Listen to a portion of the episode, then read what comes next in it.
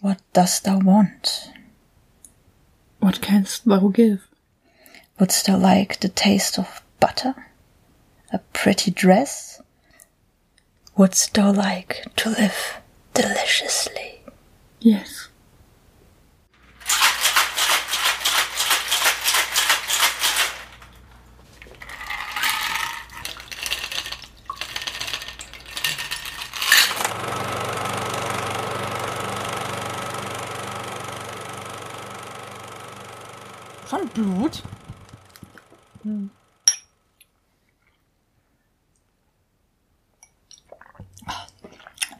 So, äh, Heil Satan.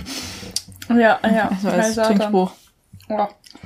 Das hat so eine schöne Konsistenz. Mm, Das ist, äh, die Blutorange kommt so mal schön durch, wenn sie sich ein bisschen setzt.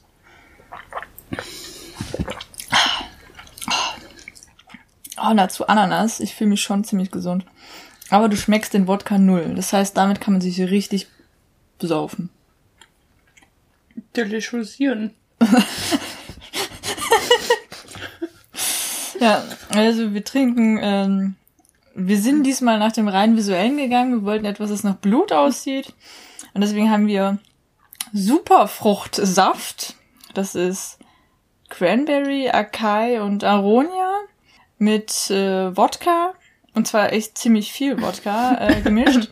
und weil es dann irgendwie zu krass war und das ein bisschen den Gaumen bedrängt hat, haben wir es mit ein bisschen Blutorange und noch etwas mehr Cranberry verdünnt. Äh, das Mischverhältnis ist dementsprechend auch arbiträr gewählt, möchte ich meinen, mit immer wieder zwischendrin durchtesten, weswegen ich nach dem Testen es schon leicht gemerkt habe. Ja, und dann äh, haben wir einen kleinen Exkurs gestartet für unsere GastsprecherInnen. Ähm. Ja, unser erster Fieldtrip und ich würde mal sagen, es war ein kompletter Misserfolg. Wir waren im Luisenpark in Mannheim, weil es da Ziegen gibt. Und wir waren 20 Minuten bei diesen Ziegen drin und bis auf Kaugeräusche, Strohrascheln, Schwalben, Fliegen, die vorbeifliegen, Kackgeräusche? Kackgeräusche von den Ziegen und irgendwie ein trinkendes Pony, war da nix. Die haben nicht einmal gemeckert. Mir ist halt einfach zu gut. Denen ging's so gut, die hatten gerade gefressen, es war abends und danach hat's geschüttet wie Sau. Wir wurden rausgeschmissen und dann mussten wir noch eine halbe Stunde im Gewächshaus ausharren. Ja. Darauf haben wir Schlangen gesehen und Kamane. Und Ja. So. Und Spinns. Und Stare. Ja. Und Leisäffchen. Und Pfau.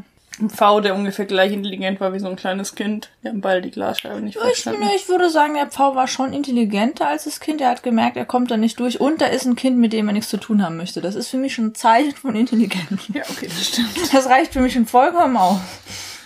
Ich möchte dem Pfau auf jeden Fall mehr Intelligenz zusprechen als diesem Geld Wandes wahrscheinlich. Äh, frisch gelaufen. Ja, so ein, was in einem Jahr oder so? Ja. Keine Ahnung, Kinder halt. Ich habe keine Ahnung von Kindern. Deswegen gucken wir heute auch einen Film, wo äh, Kinder nicht so gut wegkommen. Aber wir haben geguckt. Äh, The Witch. Äh, New England Folk Tale von 2015.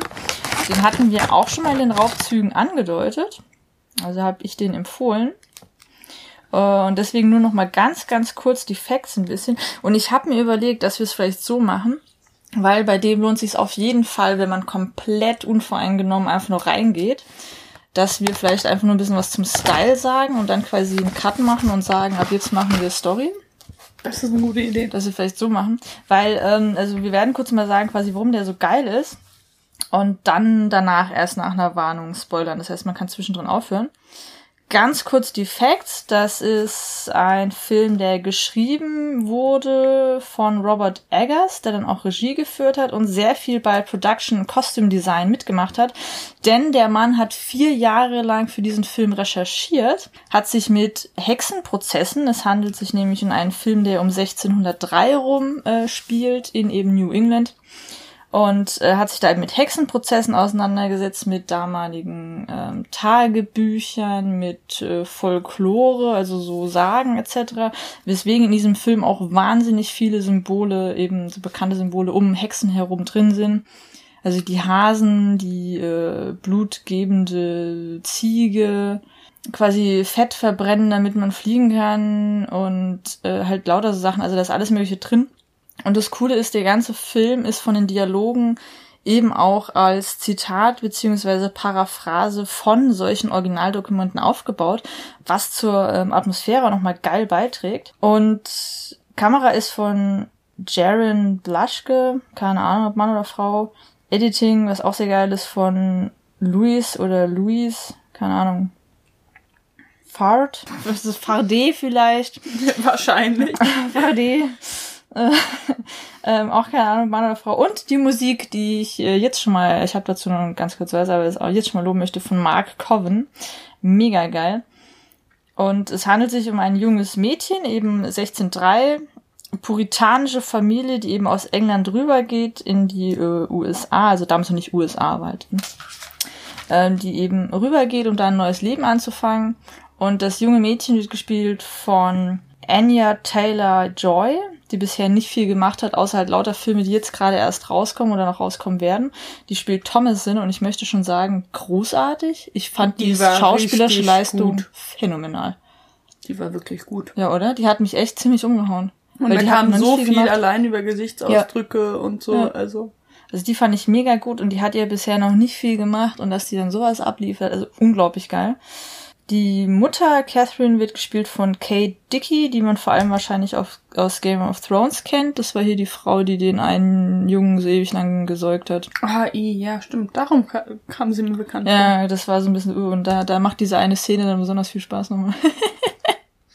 ähm, ja, äh, der Vater wird von Ralph Ines gespielt, äh, den man auch kennt. Ich habe jetzt aber leider nicht aufgeschrieben, was er noch macht. Und wen ich auch noch extrem geil fand, war Caleb, den Bruder von Harvey Scrimshaw.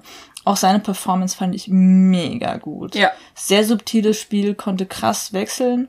Also fand ich mega geil. Und Black Phillip wird gespielt von Charlie. Ja, und äh, das muss man würdigen. Und ich möchte behaupten, dass äh, das ist ein Ziegenbock, der in diesem Film vorkommt. Ich möchte behaupten, dass er zu Recht ein gewisses Cult-Following äh, danach verdient hat, äh, aufgebaut hat. Ja. Also Black Phillip ist auf jeden Fall mega geil. Ähm, genau, das sind immer so die Facts einfach. Ich habe da sonst nie so viel dazu, weil ich habe ansonsten äh, angefangen, ganz viel aufzuschreiben. ich habe mich, hab mich vielleicht etwas ausgetobt. Mach mal einfach ein bisschen Style. Bisschen Style, ja. Bisschen Style. Ähm, Hintergrund zum Production Design, also nachdem Robert Eggers sich gedacht hat, oh, ich recherchiere jetzt einfach mal vier Jahre. Es war ihm sehr, sehr wichtig, eine halbwegs halt, also authentisch nicht im Sinne von hier ähm, Geschichtshistorikermäßig, ähm, aber halt authentisch im Sinne von Feeling, ein Feeling, was rüberkommt dass er das eben naturalistisch, authentisch haben möchte. Und ich finde, es ist ihm gut gelungen, denn wir haben es hier mit einer Familie zu tun. Es wird eine Exposition schon gemacht, von daher ist es gleich in Ordnung, die quasi verstoßen wird aufgrund ihrer religiösen äh, Kritik. Und äh, die leben dann am Waldesrand irgendwie in so einer ganz drückenden, komischen Atmosphäre und bauen sich da halt ihre Mini-Farm auf. Das ist alles mit Originalmaterialien gemacht, soweit es halt ging. Also bei ein, zwei Sachen mussten sie doch mal kurz mit modernem Faden arbeiten. Ansonsten haben die das wirklich mit Originalmaterialien und ähm, auch mit so eben Originaltechniken gemacht. Und ich finde, man merkt es, weil er nicht so tacky wirkt, von wegen, wir haben einfach irgendwelche alten Bauern, die wir einfach dreckige es sieht halt Sachen nicht reinstecken. Aus wie ein Mittelaltermarkt. Ja, genau. Sondern, das, beziehungsweise es sieht aus wie die gute Ecke von Mittelaltermarkt. Genau, es ja. sieht nicht aus wie diese maschinell gefertigten. Genau Mittelalter-Style-Gewandungen, ja. die man häufig hat, ja. wo du halt also, siehst, dass es fake ja, ist. Also ich finde, das kommt mega geil durch. Und es hat halt in allem nicht diese Klischee-Qualität von wegen, wir haben die jetzt in dreckige Lumpen gesteckt, weil sind ja Bauern, sondern irgendwie dieses Ding hart arbeitende, eben Puritaner, sorgfältige, den Umständen entsprechend halt gepflegte äh, Leute. Und ich finde, dieses ganze Kostümdesign, auch die ganze Mise en Scène, also wie das ganze Setting an dieser Farm und so gemacht ist, trägt unheimlich zur Atmosphäre dieses Films bei. Ja, und dieser Wald wirkt halt auch ja echt bedrückend und die arbeiten also sehr gut mit Musik, aber halt auch dadurch, dass da wenig Musik ist. Ja. Ich muss sagen, ich habe äh, an mehreren Aspekten würde ich sagen, es ist für mich so eine Mischung aus ein bisschen Kubrick und Bergmann weil, also gerade auf der musikalischen Ebene würde ich vor allem an so 2001 und Shining denken. Mhm. Ich finde, hat echt ja. krasse Parallelen teilweise. Eben auch so eine teilweise dissonante, surreal, psychedelische, ja, deswegen. Ich ja. finde, da gibt's mehr Parallelen auch. Ähm, so eine psychedelisch bedrückende Musik, die teilweise schon so ein Foreshadowing macht, teilweise so eine Kommentierung und ich finde immer extrem geil passt und ich habe die irgendwann auch gar nicht mehr so wahrgenommen, sondern es war für mich einfach so Teil dieser Welt, also Teil dieser mystischen ja, Welt. Also es ist nicht so, oh, ach so, jetzt setzt das und das ein, ja, sondern genau. es kommt dann halt und es kommt irgendwie natürlich. Ja, genau, es ist so. Und es passt ja. voll gut dazu und hört auch an der richtigen Stelle ja. wieder auf. Also das fand ich mega geil. Und ich finde auch vom visuellen und narrativen Stil her gibt's zu beiden Regisseuren von den Filmen her, äh, finde ich, gibt's schon Überschneidungen. Einerseits wegen der, ich finde, phänomenalen Bildkomposition mit fantastischer Lichtführung. Ja. Also es gibt so ein paar Chiaroscuro-Momente, die ähm, auch ziemlich offensichtlich, also ich musste an viele Sachen denken, ähm, an Caravaggio und zum Beispiel Goya angegliedert sind. Dann gibt's so ein paar Sachen, wo es ein bisschen besser ausgeleuchtet ist oder wo es gerade auch in so, so Gruppenbilder äh, quasi reingeht, wo man die ganze Familie sieht, wo ich, aber da komme ich nicht auf die Namen, da kenne ich mich auch nicht genug aus, um da irgendwie danach googeln zu können so niederländische Meister in diesem Naturalismus-Innenraum. Da gibt's so ein paar Gemälde, die auch so von der Lichtführung und vom ja. Setting her so arbeiten. Und bei denen man immer so dieses Gefühl hat, du bist quasi, also gut, wie es halt im guten Gemälde auch irgendwie ist, du siehst gerade so einen Moment einer Geschichte und du fragst dich immer so, ja, aber was passiert da gerade? Irgendwas stimmt doch auch nicht. Und ich fand, das war in manchen Szenen so geil eingefangen. Es gibt insgesamt ein paar Shots, die einfach nur mega schön sind der ganze Film von Kamera und eben Mise en Scène, ich finde den von hinten bis vorne echt unheimlich schön. Hat mir mega geil gefallen. Das war auch also man, man, man ist vielen Dingen schon mal begegnet von den Symbolen und so her, weil es ja auch. Mhm. Ähm, aber es war halt trotzdem kein Klischee und halt auch ja. gerade deswegen kein Klischee, weil man gemerkt hat, dass da irgendwie mehr Informationen hinter war und es war nicht so diese ja. Supernatural Teen Wolf Umgang ja. mit Mythologie, wo man halt ja, genau. mal eben was reinklatscht und das war schon ziemlich gut. Wir haben halt auch da eben dieses Detailverliebte.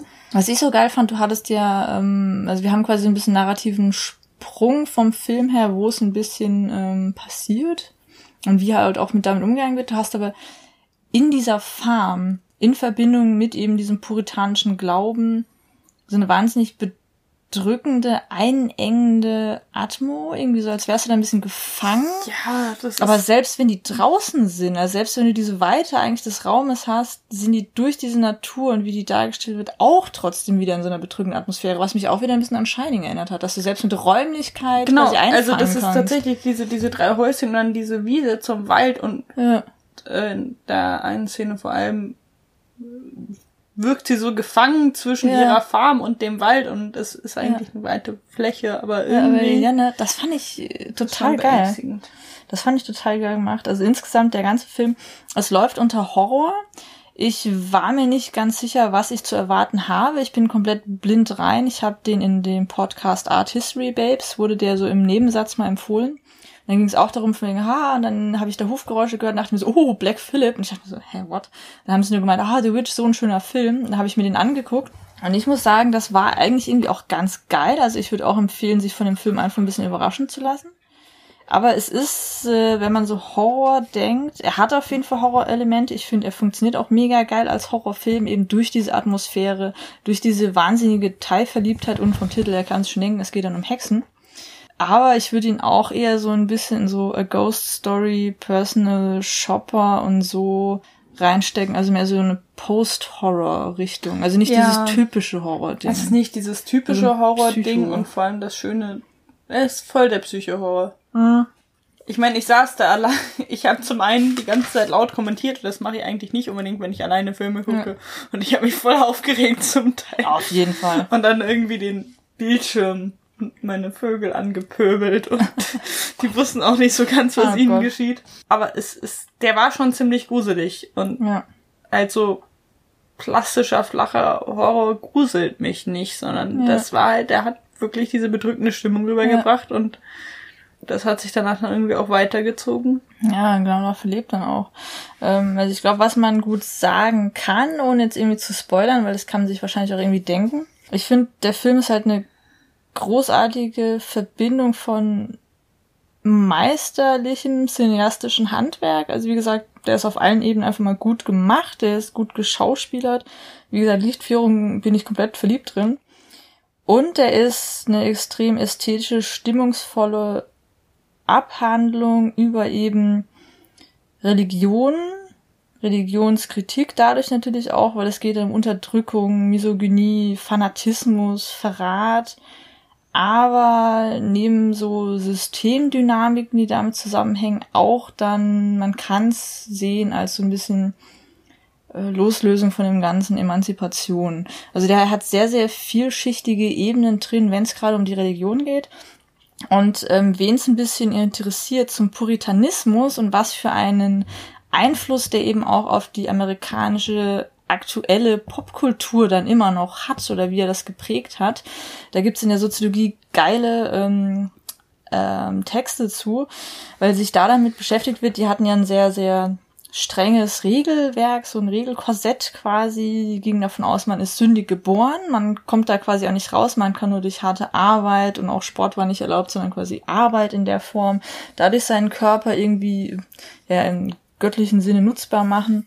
Und es ist auch irgendwie meine Pflicht, das zu tun. Kunst und Kultur war in einem sehr reglementierten Umfang nur erlaubt. Also zum Beispiel, die haben keine visuelle Art im Sinne von einfach irgendwelchen Bildern aus Spaß gemacht, sondern wenn waren es Porträts zur Dokumentation. Alles andere wurde dann als unmoralisch, weil ablenkend und unnötig und so empfunden. Ähm, Sexualität außerhalb der Ehe auf gar keinen Fall. In der Ehe war es okay, weil da war es dann irgendwie auch ein Gottesgeschenk oder so. Aber man konnte quasi nicht wirklich, äh, also Hedonismus sowieso nicht, Spaß insgesamt mh, hm, auch nicht so, äh, Zeitvertreib und Freizeit mh, hm, gar nicht. Und aus diesem ganzen ziemlich traurigen Leben, was dann halt zu viel Arbeit und Fleißigkeit führte, weil man hatte sonst nichts zu tun, gab es als einzigen Hoffnungsstrohhalm halt, dass äh, der Glaube an Gott dich daraus irgendwie bringen kann und dann wenigstens vielleicht irgendwann mal in den Himmel kommst. Genau wissen konntest du es aber auch nicht. Und dieses blinde Vertrauen hat halt auch zu seltsamen Sachen geführt und alle, die hatten eine sehr, sehr ähm, ausgereifte Kindererziehung auch, also auch bei Mädchen und äh, Jungs eigentlich. Aber kritisches Denken sollte quasi nur gegen quasi andere Religionen ja, etc. eingesetzt werden. Die dich da rausholen. Ja, aber niemals gegen den eigenen Glauben. Und das hat sich halt in ganz schlimmen Sachen dann kanalisiert. Der Film selbst spielt vor den Salem Witch Trials, die um 1692 bis 1693 waren.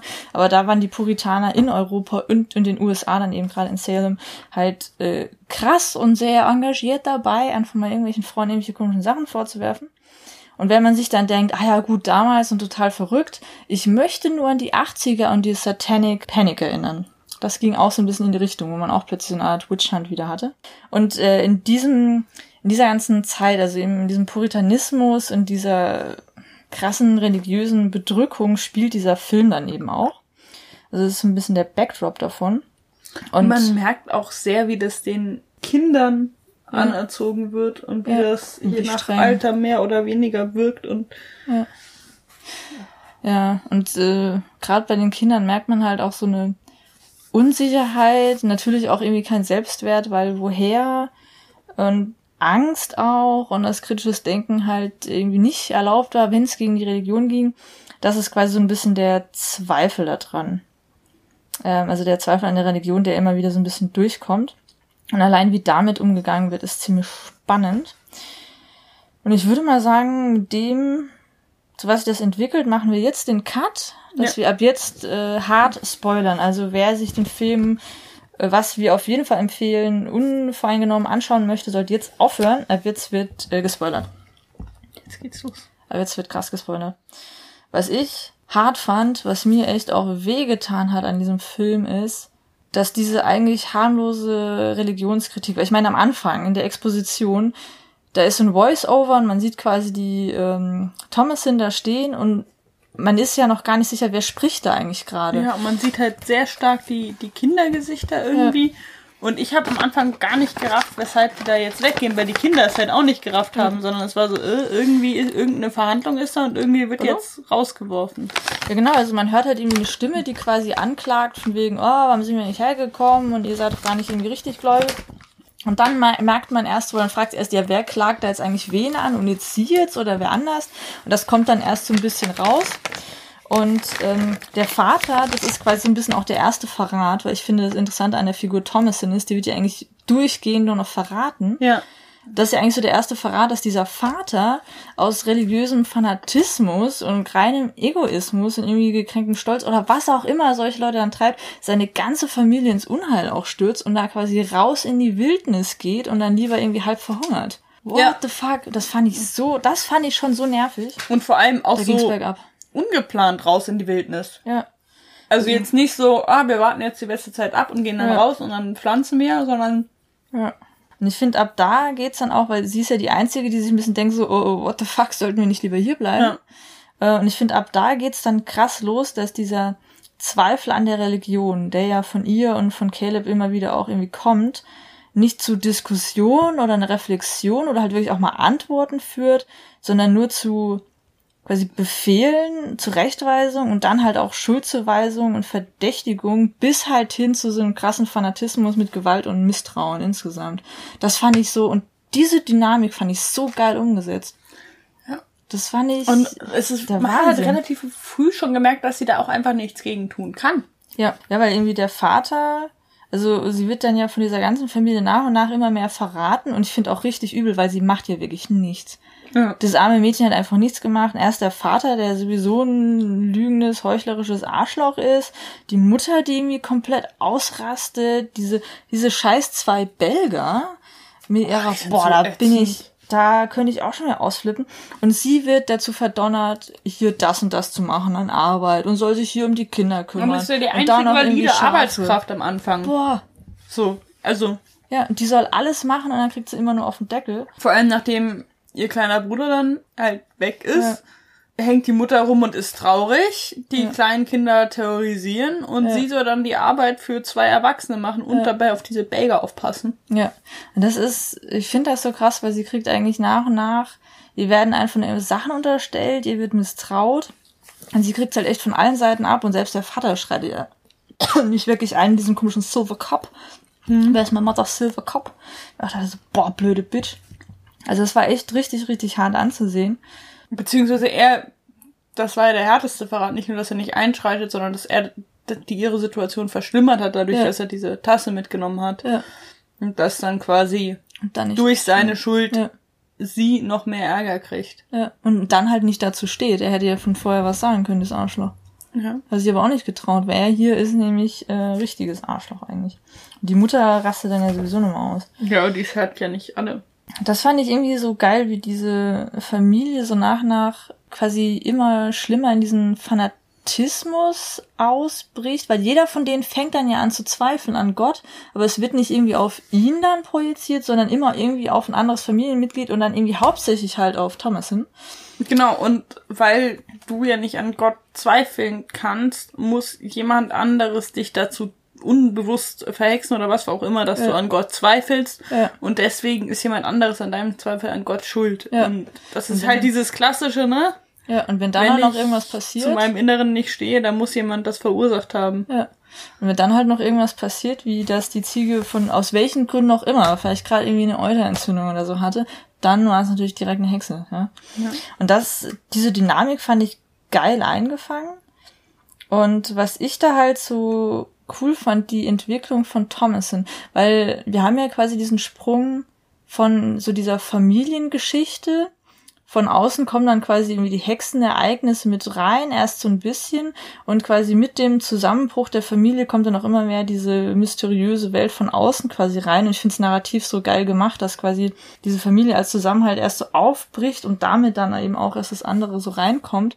Also nicht so wie beim klassischen Horrorfilm, also man kann es schon so abstrahieren und runterbrechen, dass quasi irgendwas von außen kommt und dann passiert drin was, sondern dass es beides so symbiotisch ineinander übergeht, dass die Hexen ja. auch gar nicht so viel machen könnten, wenn diese Familie sie nicht gegenseitig so zerfleischt. Genau, das und, Problem und von hätte außen es die Hexen nicht, also ich, ich war mir relativ lang wirklich auch nicht sicher, ob es die Hexen gibt oder ob ja. die sich jetzt einfach nur gegenseitig zerfleischen und es dann ist. Ja.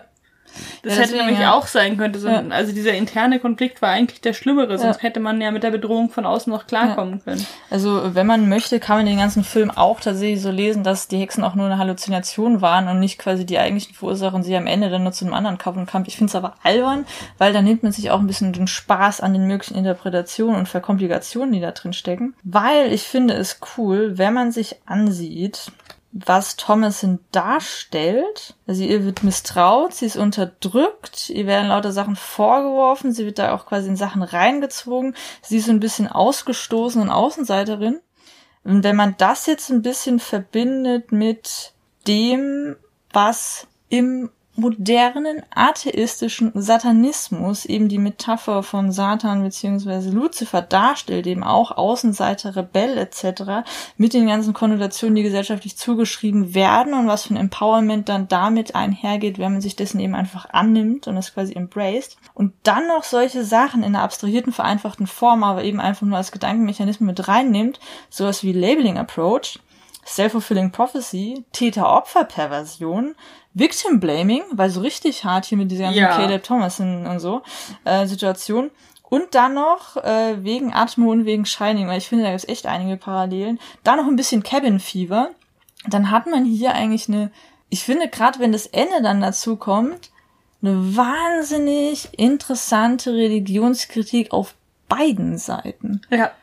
Weil du findest den, der Satanismus kommt dann quasi auch noch rein in einer sehr, sehr schönen, sehr positiven Möglichkeit, weil sie findet am Ende dann ja quasi Befreiung und Glück und kriegt eben Macht und wird quasi zu genau der Frau, vor der man dann ja auch Angst hat bei Hexen, genau. wenn man sich ansieht, was historisch eigentlich wirklich die Verurteilten und eben Aber es äh, war halt auch Frauen waren. Blieb auch nichts anderes genau. übrig. Also sie hätte jetzt als Bettlerin zurück auf die Plantage, wenn sie es eventuell überlebt hätte. Ja. Aber der, der Punkt war so der, dass sie von denen da reingetrieben wird und dann aber das ja. positiv gewendet wird und nicht sie wird da reingetrieben und geht da unfreiwillig hin, sondern ja. wirklich so dieses, dass sie sich dann dazu entschließt. Ja.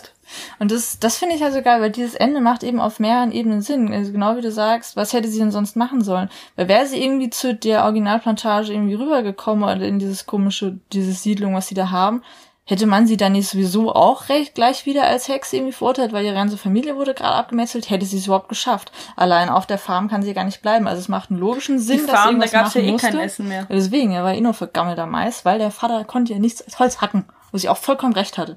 Die Konfrontation mit dem Vater fand ich mega geil auch. Ich meine, ich hack sehr gern Holz, ich verstehe, dass man da viele Aggressionen los wird. Aber er nährt man halt keine Familie mit. Außer du bist ja. Holzhacker. Und es ist halt logisch nachvollziehbar und auch gedanklich nachvollziehbar, weil durch diese Annahme dann der dunklen Seite ist sie auch die einzige, die diesem Verderben eigentlich entgeht und dadurch sogar noch eben so ein Macht und Empowerment und wirklich mehr Emanzipation hat. Da sieht man sie zum ersten Mal lachen und irgendwie glücklich sein. Und gleichzeitig, und das finde ich das Geile, weil es ist ein irgendwie positives Ende. Ich fand es auch irgendwie ein sehr schönes, befreiendes Ende. Es hat mich sehr irgendwie gefreut, aber gut, ich bin ja eben auch empfänglich für diese ganze Thematik. Aber gleichzeitig durch diese Hexen wird dann eben auch die dunkle Seite der dunklen Seite irgendwie so halt reingenommen, weil du hast ja doch auch Gewalt und Kindermord. Also auch die können quasi im Fanatismus wieder Unschuldigen Leid zufügen. Auch die können dann eben böse. Also du hast quasi ja, auf beiden also Seiten die, kannst du Fanatismus die kommen. Die Ursprungshexe, die dann da kommt, die ist ja auch wirklich. Die ist richtig assi richtig widerlich. Ja. Und das Fiese ist, dass insgesamt diese ganze Body Horror und so nicht durch oh. unnatürliche Dinge ist, sondern einfach ja. dadurch durch den menschlichen oh. Körper, wie er ist. Das ist und ich finde sowohl die Kinder nervig, anstrengend und zwischendurch auch echt creepy, ja. als auch die Hexe, als auch die anderen Leute. Und das ist aber nie, dass die irgendwelche krassen Mutationen haben, wie sie als eklig erscheinen. Das ist einfach Körper können echt eklig ja. sein. Ja, also so die, alte Frauenkörper. Ja, also diese Körperlichkeit ist eh echt äh, also, ziemlich krass. Äh, ja. Es gibt bestimmt auch schöne alte Frauenkörper, aber wenn man halt die Körperlichkeit so inszeniert, dann ist es wirklich abschreckend. Ja. Also das, es war sehr, sehr geil gemacht und ja, genau, also das, das Schlimme daran ist eigentlich, dass es echt ist. Nichts dagegen, es ist, ja, also tut mir leid. Es ist nur halt auch so geframed.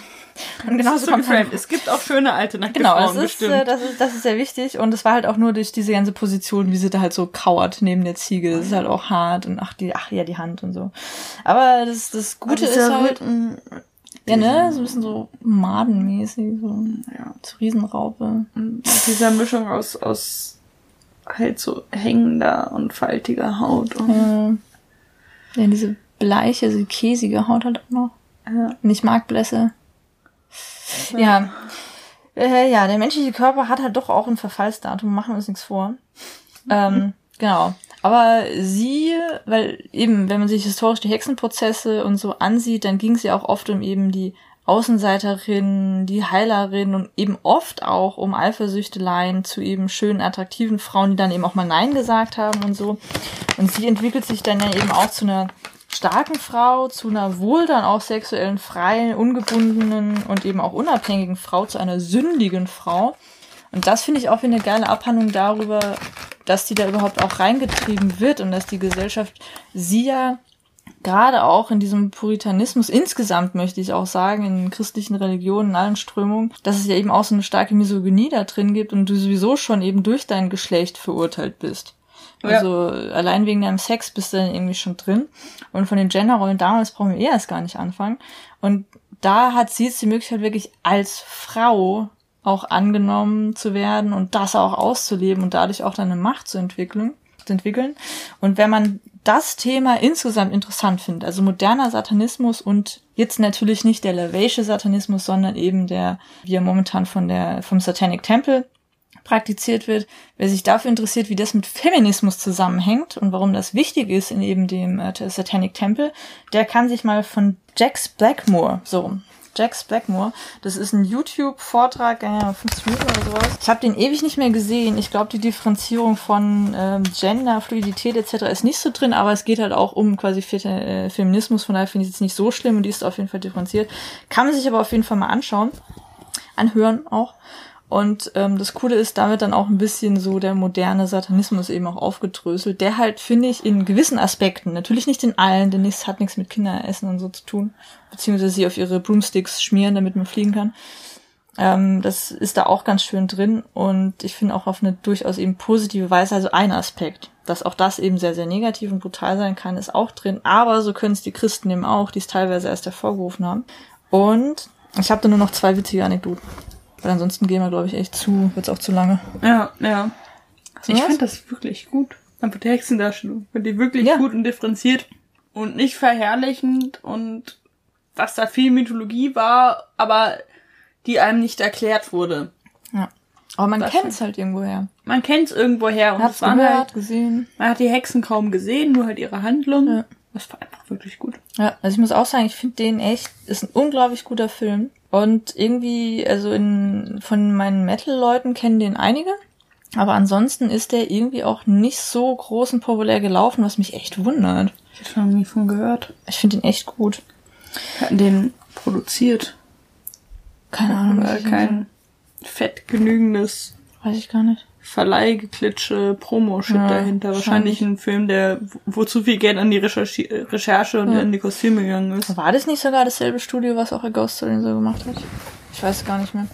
Okay. Dann erzähle ich einfach so lange mal eine Anekdote, vielleicht findest du es ja. Und zwar Charlie. Universal. Oh, okay. Äh, Charlie, der Goat, der hat danach halt logischerweise ähm, ein ziemliches Cult-Following entwickelt, weil ich finde ihn auch extrem geil eingesetzt. Ich, ja. Mir hat der wahnsinnig Spaß gemacht. Ich fand Black Phillip einfach nur fantastisch.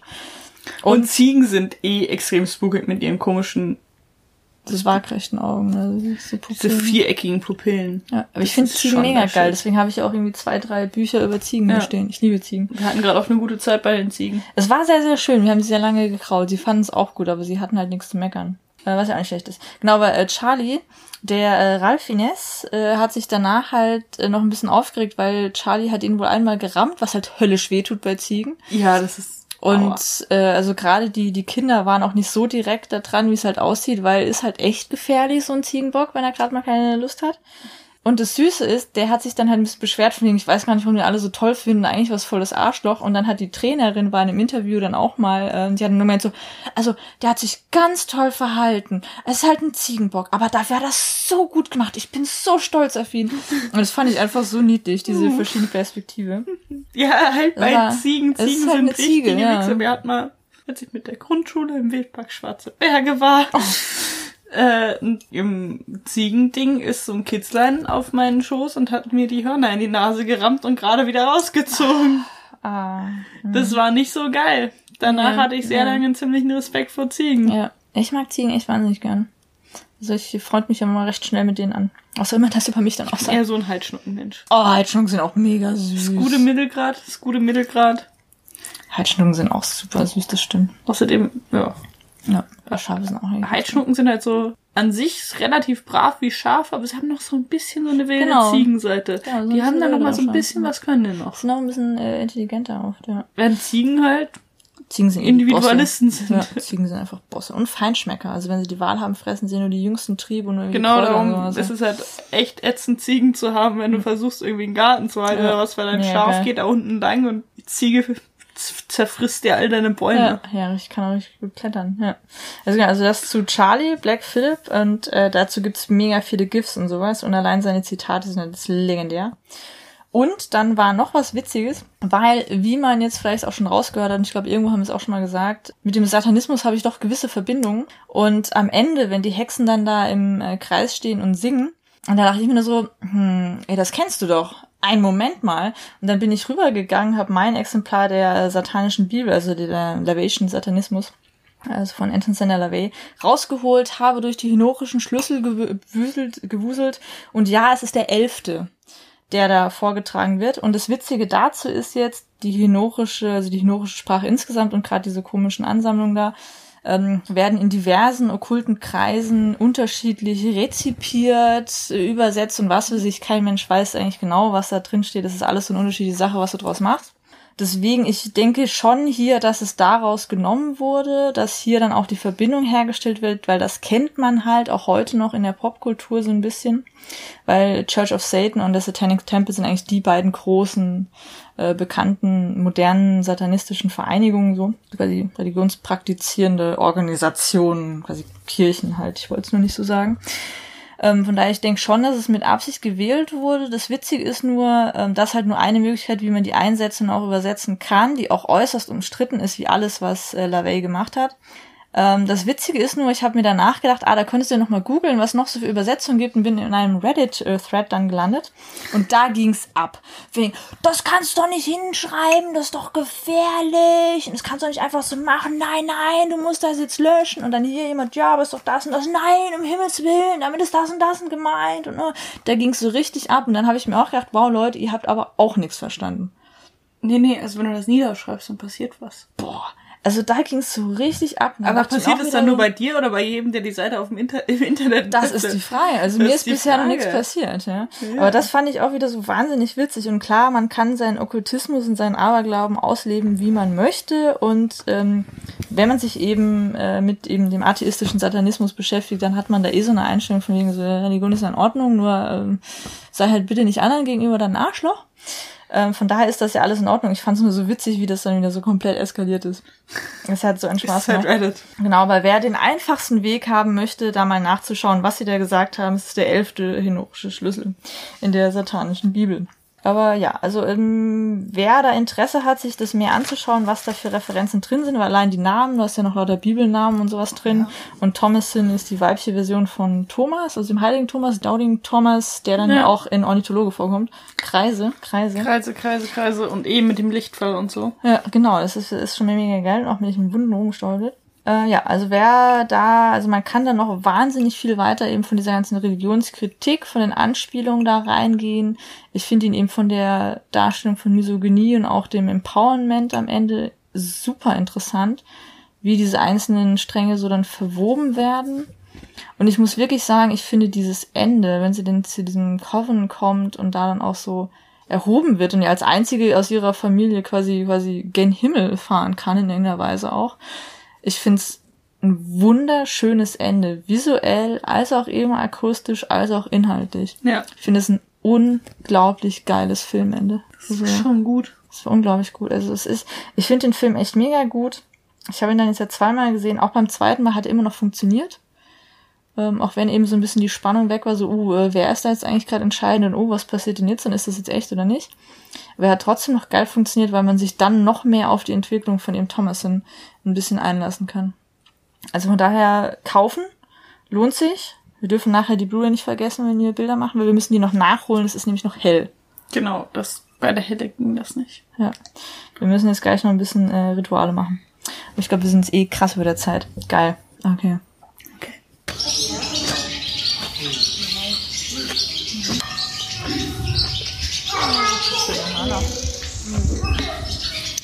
Scharf machen? Hm? Ja, nicht das Kabel fassen, ne? das wollen wir nicht.